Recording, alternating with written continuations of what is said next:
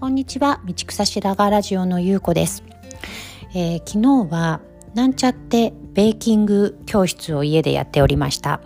昨日のメニューは、うんと、ショートケーキのスポンジとロールケーキのスポンジです。ショートケーキのスポンジとロールケーキのスポンジっていうと違うものに聞こえるんですけど実は生地が一緒で型が違うだけです。丸いとか四角い型とそれから天板に流す型。っていうだけで、えー、生地は一緒です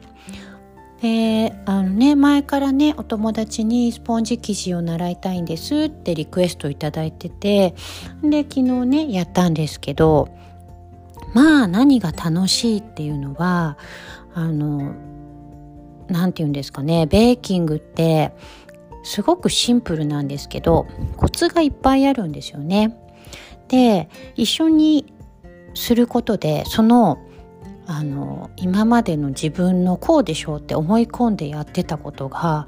バリバリバリバリねこう目から鱗で剥がれ落ちていくんです。えこんなのそうなんですか？知らなかったっていうことがいっぱいあってでそれがですね目の前で見える単純な行為だけにみんなの反応がすごいシンプルで素直。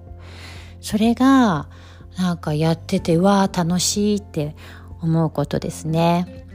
昨日もまず材料からですねあのスポンジの材料ってすっごいシンプルで、えー、小麦粉卵小麦粉卵砂糖ちょっとバターちょっと牛乳以上ですね。でそんな単純なことなんですけど、まあ、小麦粉ってまずスポンジのふわんとしたスポンジを作りたいのであれば日本風のそれなりの小麦粉を選ばなければいけなくて、私が住んでるオーストラリアだと、うん、日本の小麦粉が一番ですっていうことなんですよね。多分私が住んでなくてもそうかな。日本のあの日清とかのね小麦粉はプロテインの量が違っていて、えー本当薄力粉なんですよね。あの細かくてしっとりしてるんです。触り比べるとわかるんですけど。で海外特に私が住んでるオーストラリアは中力粉に近くてプロテイン量が違うし重いんですよね。だからそのこっちの小麦粉でももちろん美味しいケーキは作れるんですけど、質感が断然重くなって不安っていう軽っていう生地は作れないんです。なのでまず小麦粉をね、えー、ちゃんと何て言うんですかスポンジふわんとしたスポンジ用の小麦粉を使いましょうっていうことが一つすっごい重要なこととしてあるんですよね。これ私もねお教室に行って学びました。それからお砂糖もちゃんと選ぶ必要がある。ねうん。まあ、日本でいうと上白糖でうんしっとりとね粒子の細かいお砂糖ですね、えー、私たちオーストラリアだとよくローシュガーっていうのが一般的で使うんです。まだ茶色くてミネラル分も多くて、えー、生成がねまだそこまで上白糖みたいに進んでない代わりにん？栄養が多いでしょ？それで、えー、粗いんですよ。だからローシュガーで作ると粒子が粗いからうんとできる生地がね重くなるんです。柔らかくならない。クッキーとか作っても えー、ローシュガーってその粗いシュガーで作ると小麦粉とバターとの混ざりが悪いのでなんかこうゴツゴツってした感じのクッキーができるんです。なので、まあ、そういうゴツゴツ系クッキー作る時にはすごいジャリってして美味しいんですけどスポンジ生地には向きませんよ。このねオーストラリアだといわゆるキャスターシュガーっていうシュガーを使いましょうねっていうそういう材料のね選定からすでにコツがあります。でさらにね実際始めると本当ねあのスポンジ生地というのは、えー、粉をねふるっておいて卵を湯煎してそれから、うん、ハンドミキサーでガーって立てて、玉。で卵がうまく立ったら、えー、粉を混ぜてそこに、えー、温めておいたバターと牛乳を入れて混ぜる。終わりっていうだけのもうほんとシンプルな工程なんです。うん。そうですね。ロールケーキの生地だと、えー、材料測り始めてから30分で終わりますね。そんなシンプルなんですけど昨日もですねこのシンプルな工程の中にまたまたいっぱい発見があってまず卵を湯煎しますよっていうところからえーってなってそんなことしたことなかったってなるわけですよ。で次、えー、卵を立てますよね。ハンドミキサーでガーって卵を立てる。たらあのもともとね私にスポンジケーキうまくできないから、えー、教えてほしいんですって言ってくれたお友達はものすごく正直に「いや卵こんなに立てた立てるなんて知らなかった」って言ってて私は普通のね手動の泡立て器で、うん、卵焼きを作る程度しかぐるぐるぐるぐるしてませんでしたって言っててそれはスポンジケーキはできませんねっていう話でそこでね、えー、なんか一つの大きななぜ彼女がスポンジケーキをふわっとできないのかっていう謎がね一個解けたもうなんかこれが全てかこれ謎が全てかと思いきや次の段階でうん、粉の混ぜ方っていうのがすっごい大事なんですよ。粉生地生地の混ぜ方なんか切るようにって書いてあるんですけど私もねこれ習いに行くまで分かんなかったんだけど生地の生地の混ぜ方って切るようにっていうのとまたちょっと違うんですよね。でうんまんべんなくきれいに空気を入れながら混ぜるそのコツもすっごい大事だよっていう話で何回も何回も昨日もね一緒に練習しました。で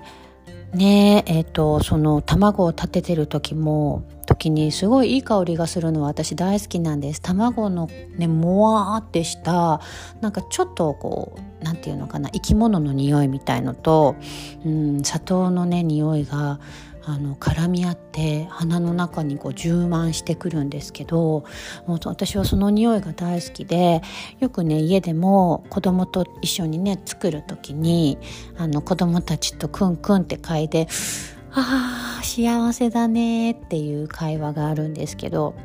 昨日もお友達にねえ「ねえねここ匂うんだよ。すごいいい香りするんだよ」って言って一緒にね匂いを嗅いで「ほらほら匂いするでしょ」って言って。うん、でね多分私自身はそういった匂いに関することを後継で覚えるのであのそう卵を嗅いだその好きな卵の香りを嗅いだ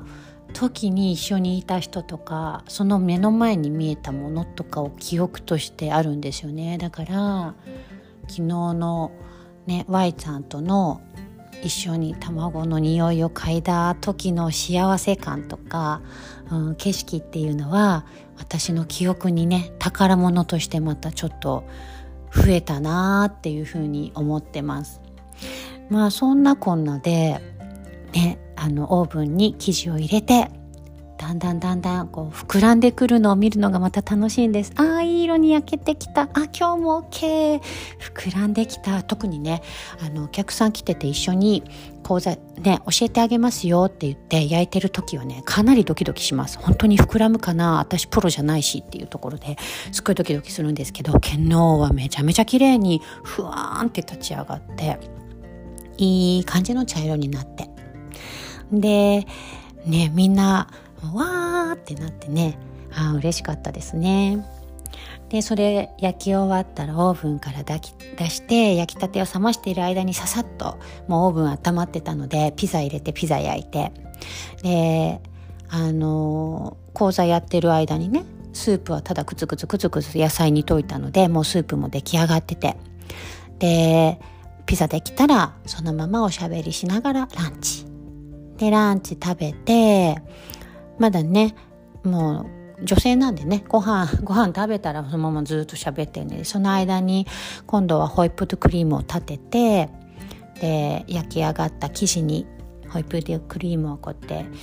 慣らしてくるんって巻いてお花をお庭からねちょんちょんちょんって積んできてこう飾ってでそのまま食卓に出しました。なんか我ながらものすごいいい流れで無駄なくいい流れであのしかも美味しくてなかなかなかグッドって思ってましたねそしたらお友達もみんなすごいそう思ってみたくれたみたいであのみんなハッピーでで最後にエスプレッソ出したんですけどエスプレッソも、ね、なかなかグッドでなんかあのすごくなんかも全部がね丸く綺麗に収まった一日でした。でいやほんといいですね。たくさん話せたでしょ？で作りたいものも作れて成功した。で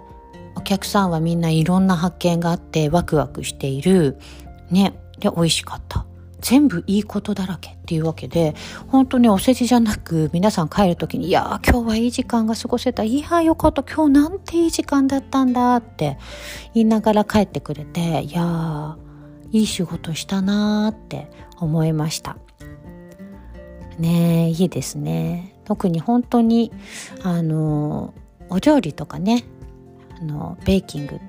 多分ねお掃除講座とかしてもそうだと思うんですけど本当に毎日やってることが人によって違うんだって思う気づくね。気づくのが本当面白いんですよね、うん、その瞬間が大好きです。で昨日もなんであんな盛り上がったのかなって思ったんですけどやっぱりね流れっていうのはすごいあるなって一つ思うんですよ。でもやっぱ一番大きいのはあの気づきがいっぱいあったこと？わーっていう気づきがあってその気づきが自分の将来明日につながっていやじゃあ私もこういうケーキ作れるなーってワクワクすることが何よりこうみんなの満足感につながってるなって思うんです。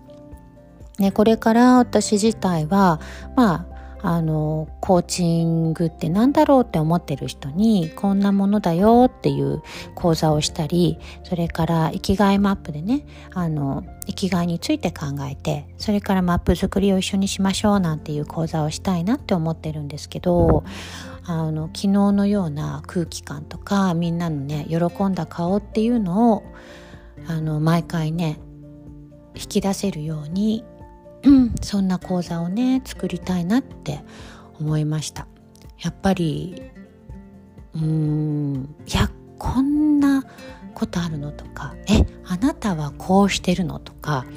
ねやっぱり対話の大きさっていうのをね対面対話対話もそうだし対面のね気づきっていうのは大きいな。それを知ることで世界が広がってどんどん変わっていくっていうのはすっごい楽しいしそれをみなみんなで共有できるような